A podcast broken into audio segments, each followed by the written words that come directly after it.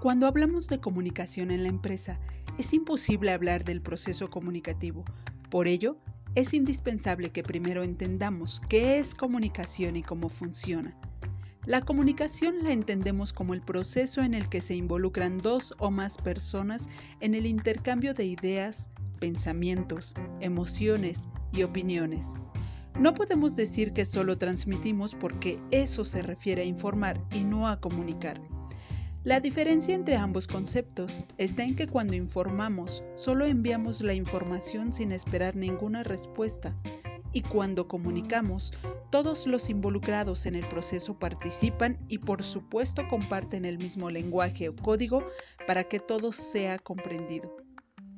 No olvides que todo proceso comunicativo tiene una intención comunicativa, es decir, una razón por la que nos comunicamos con otros y esa razón es el referente del proceso comunicativo. Pero la comunicación puede ocurrir de dos formas, asertiva o deficiente. Cuando hablamos de la comunicación asertiva, nos referimos a aquella manera de intercambiar información de una manera productiva, utilizando distintas estrategias como mantener contacto visual, controlar nuestros gestos de forma natural, mantener la calma, escuchar al otro, no interrumpir la participación de los demás interlocutores, modular nuestra voz y utilizar las palabras apropiadas al contexto. Y para contribuir al entendimiento, podemos usar la comunicación verbal, no verbal y paraverbal. Existen distintos errores de comunicación que pueden hacer a la comunicación deficiente y no asertiva. Debemos de tener cuidado de evitar cruzar los brazos, elevar nuestro volumen de voz, tener una mirada hostil, mostrar apatía, no escuchar a los demás, ser incongruente en el mensaje, interrumpir a los demás, no mirar a los ojos, etc. Es normal que en ocasiones realicemos dichas acciones por descuido. Sin embargo, la práctica nos permitirá especializarnos en la comunicación asertiva.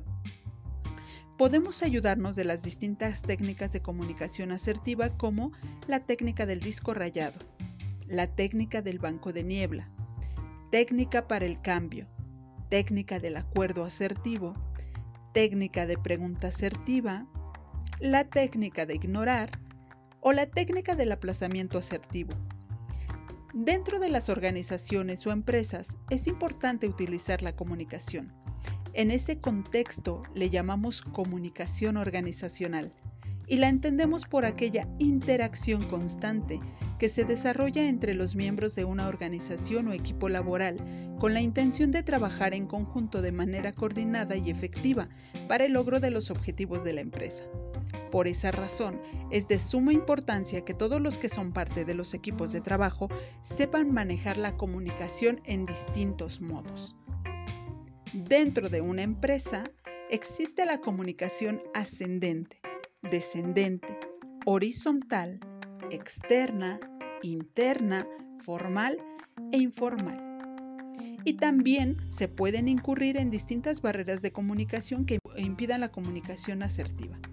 Entre ellas tenemos las barreras fisiológicas, semánticas, físicas, administrativas y psicológicas.